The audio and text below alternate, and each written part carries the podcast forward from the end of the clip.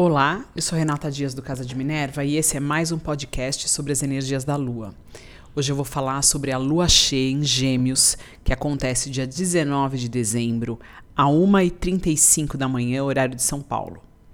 Essa Lua cheia está a 27 graus de Gêmeos, se opondo ao Sol a 27 graus de Sagitário, que é um ponto, um grau, onde alguns astrólogos consideram que esteja o centro galáctico ou um ponto específico que conecta a uma energia importante, uma energia de expansão, uma energia de busca a algo além do material. Essa lua por si só, ela já é importante. Primeiro porque a lua cheia traz a energia de iluminar aquilo que a gente fez ou que vem fazendo, para que a gente observe o que vale a pena continuar e o que precisamos eliminar. Junto com essa energia, temos uma conjunção de Plutão com Vênus e o começo da retrogradação de Vênus, ambos na energia de Capricórnio. É como se a oportunidade de olhar exatamente aquilo que vale a pena manter, ela fosse reforçada com esse encontro de Vênus e Plutão, mostrando o que a gente quer que continue nos estruturando e o que a gente vai eliminar para sempre que não vai mais fazer parte da nossa energia.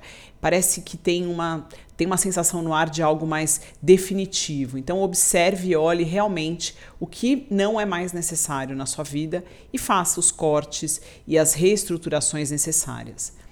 Quando a gente fala de Vênus em conjunção com Plutão e ela começando, né, esse retorno, essa retrogradação, temos até o final de janeiro para rever esses pontos que ela vai, né, que Vênus vai nos mostrar na energia de Capricórnio, para que seja feita as devidas, os devidos ajustes, os devidos acertos, os planejamentos eh, necessários nessa área. Seja na casa que você tem ali no mapa, seja trabalhando com essa energia de Capricórnio e eh, a energia do planeta Vênus, que se relaciona com as finanças, né, a vida nossa é financeira, o dinheiro em si e os relacionamentos. Então, esses dois âmbitos serão reforçados juntamente com a energia de Capricórnio e na casa onde você tem é, essas, é, esses aspectos acontecendo. Nesse céu dessa lua cheia, que tem a ver com a comunicação, as trocas, a, ah, os estudos, pesquisas, fazer perguntas, buscar aquilo que está próximo, entender de uma forma ou usar a informação de uma forma prática. Ele está uh, também mostrando um céu que acontece a mudança de nodos. Então a gente está com um nodo norte a zero grau de gêmeos, ele vai passar já já para touro, começando uma nova energia. Então estamos finalizando a energia de nodos de nodo norte em gêmeos e nodo sul em Sagitário. Também é importante fazer um balanço do que você aprendeu nesse último ano e meio que os nodos estiveram no eixo Gêmeos Sagitário, que você teve que deixar ir de ideias já pré-julgadas ou ideias envelhecidas, projetos ou filosofias que não funcionam mais no dia de hoje e o que você aprendeu de novo nesse período que pode usar para melhorar a sua vida, o seu dia a dia, o seu caminhar.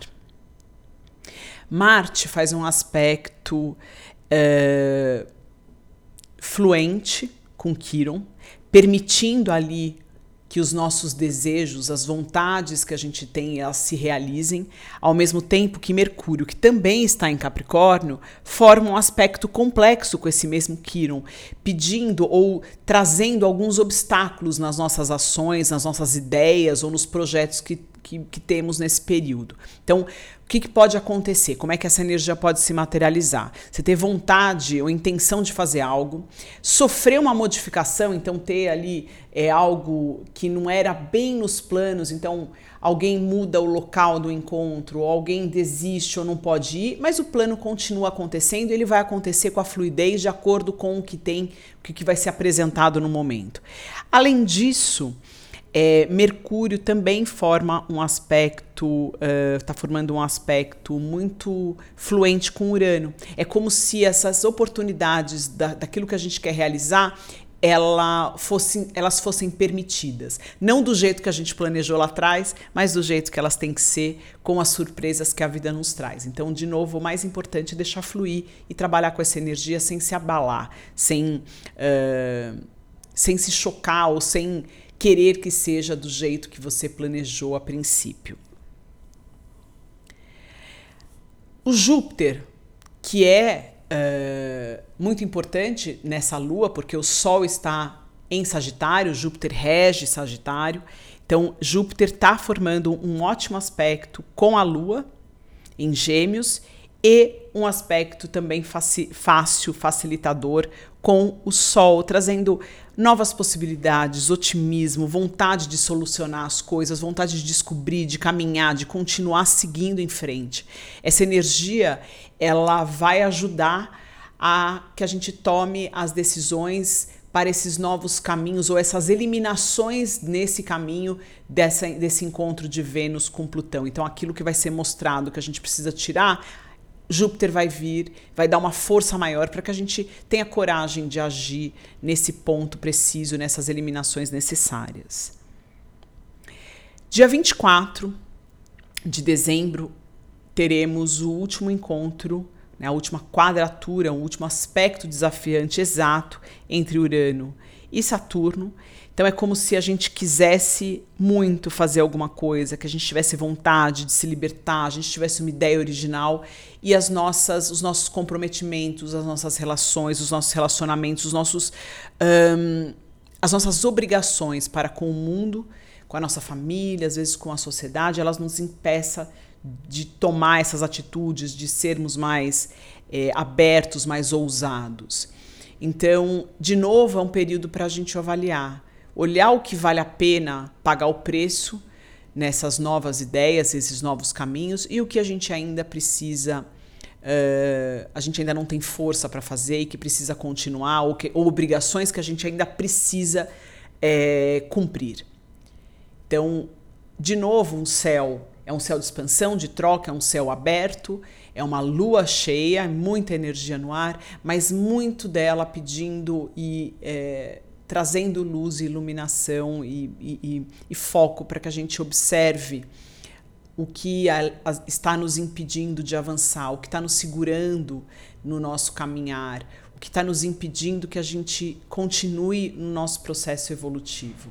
E a partir do momento que a gente observa isso, há uma grande chance da gente conseguir eliminar esses obstáculos com mais precisão e com menos drama.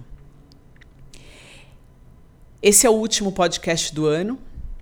2021 foi um ano muito de revisão, muito de